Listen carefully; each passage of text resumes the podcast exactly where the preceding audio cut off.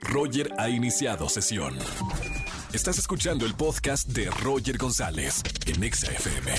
Seguimos en XFM 104.9. Tengo en la línea a una booktuber y fue de las primeras booktubers aquí en nuestro país. Que es una booktuber, es la que se dedica a dar reseñas de libros a través de su canal de YouTube.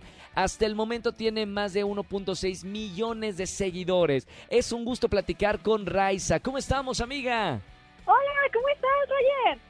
Bien, bienvenida a la radio. Me encanta hablar contigo. Me encanta lo que haces primero porque llevas cultura a millones de personas, muchos jóvenes te siguen y qué bonito platicar acerca de libros y fomentar la lectura.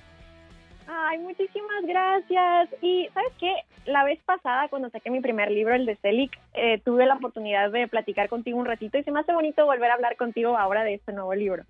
Oye, nunca me imaginé que tú siendo una, una chica eh, con el cabello de color, luminosa, amor, este, sabes que ahora estés eh, escribiendo historias escalofriantes. No, no me, no me, no sabía que era un género que te gustaba. Mira, la verdad es que lo tenía un poquito escondido. Siempre me ha gustado todo ese tema de lo del terror, siempre me ha gustado las cosas escalofriantes y así pero como que lo reservaba a compartirlo en redes solo en la temporada de Halloween. Pero hubo una ocasión en la que dije, ay, lo que siempre he querido hacer es comprar por internet una muñeca poseída y hacer una investigación paranormal de eso. Lo hice, a mis seguidores les encantó y de ahí se la pasaban pidiéndome más cosas de terror y dije como, ah, bueno, entonces ya voy a abrirme más sobre que me gusta el terror y así. Y pues ya de ahí me fui sintiendo más en confianza y pues ya me animé a, es, bueno, publicar más sobre mis cosas de terror que escribía. Porque la verdad es que lo que siempre me ha gustado escribir más que nada ha sido eso, como cositas de horror, cositas que te den miedo, que te hagan sentir un poquito incómodo a lo mejor. Y pues ya de ahí me fui abriendo más con este lado mío un poquito más oscuro. Oye, Raiza, me encanta el título del libro y la portada, el arte de este libro, El chico de la piel de cerdo y otros relatos que jamás deberías leer. Así se llama el libro. Y, bueno, platícame un poquito, eh, eh, eh, porque el título lleva El chico de la piel de cerdo. ¿A, ¿A qué se refiere este relato?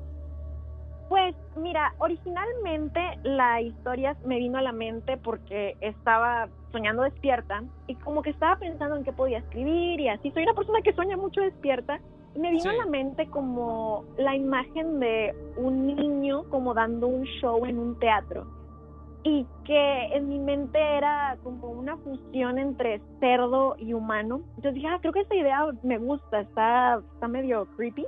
Y la fui trabajando, pero eventualmente cambió a en vez de ser un niño y a ser un hombre adulto. Y en vez de ser una fusión o un híbrido entre cerdo y humano, eh, ya traía como puesto una máscara, ya era algo que era más para un show. Y dije, más que un teatro, veo esto como una especie de freak show en un circo y así. Claro. Y de ahí ya fui trabajando la idea. Y pues la verdad es que de eso trata. Trata de este chico que era conocido como Billy el Raro, que no encontraba cómo encajar. Eventualmente llega al circo y el circo está teniendo problemas para atraer a la gente porque ya como que a las personas ya no les interesa, ya nada les llama la atención, ya nada los impresiona. Y entonces es que deciden armar un show muy, muy, muy oscuro y le proponen a Billy que se convierta en el chico de la piel de cerdo. Y así es como le ponen originalmente la máscara. Y pues ya la historia va de todo eso. Wow. Oye, hay, muchos autores, Raiza, que, que escriben y que uno de los personajes de los que escriben se identifican o, mismo plasman su personalidad y sus sentimientos en uno de los eh, personajes en particular. Eh, ¿Hiciste este libro con algún personaje muy parecido a ti? Mm, es una muy buena pregunta. Mira, hay varias historias adentro del libro cortitas. Creo que cada una tiene un poco de mí. No importa si nunca has escuchado un podcast o si eres un podcaster profesional de la comunidad Himalaya. Radio en vivo. Radio en vivo. Contenidos originales y experiencias diseñadas solo para ti. Solo para ti. Himalaya. Descarga gratis la app.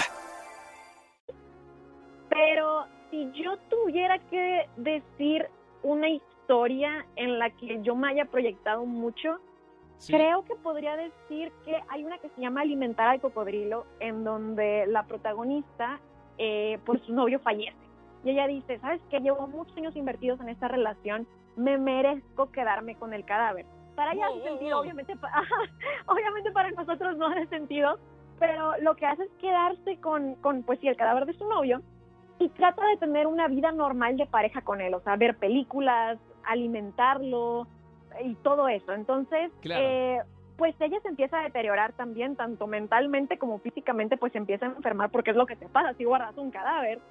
Claro. Y la verdad es que no que yo haya guardado algún cadáver alguna vez en mi vida. Pero los recuerdos de un ex.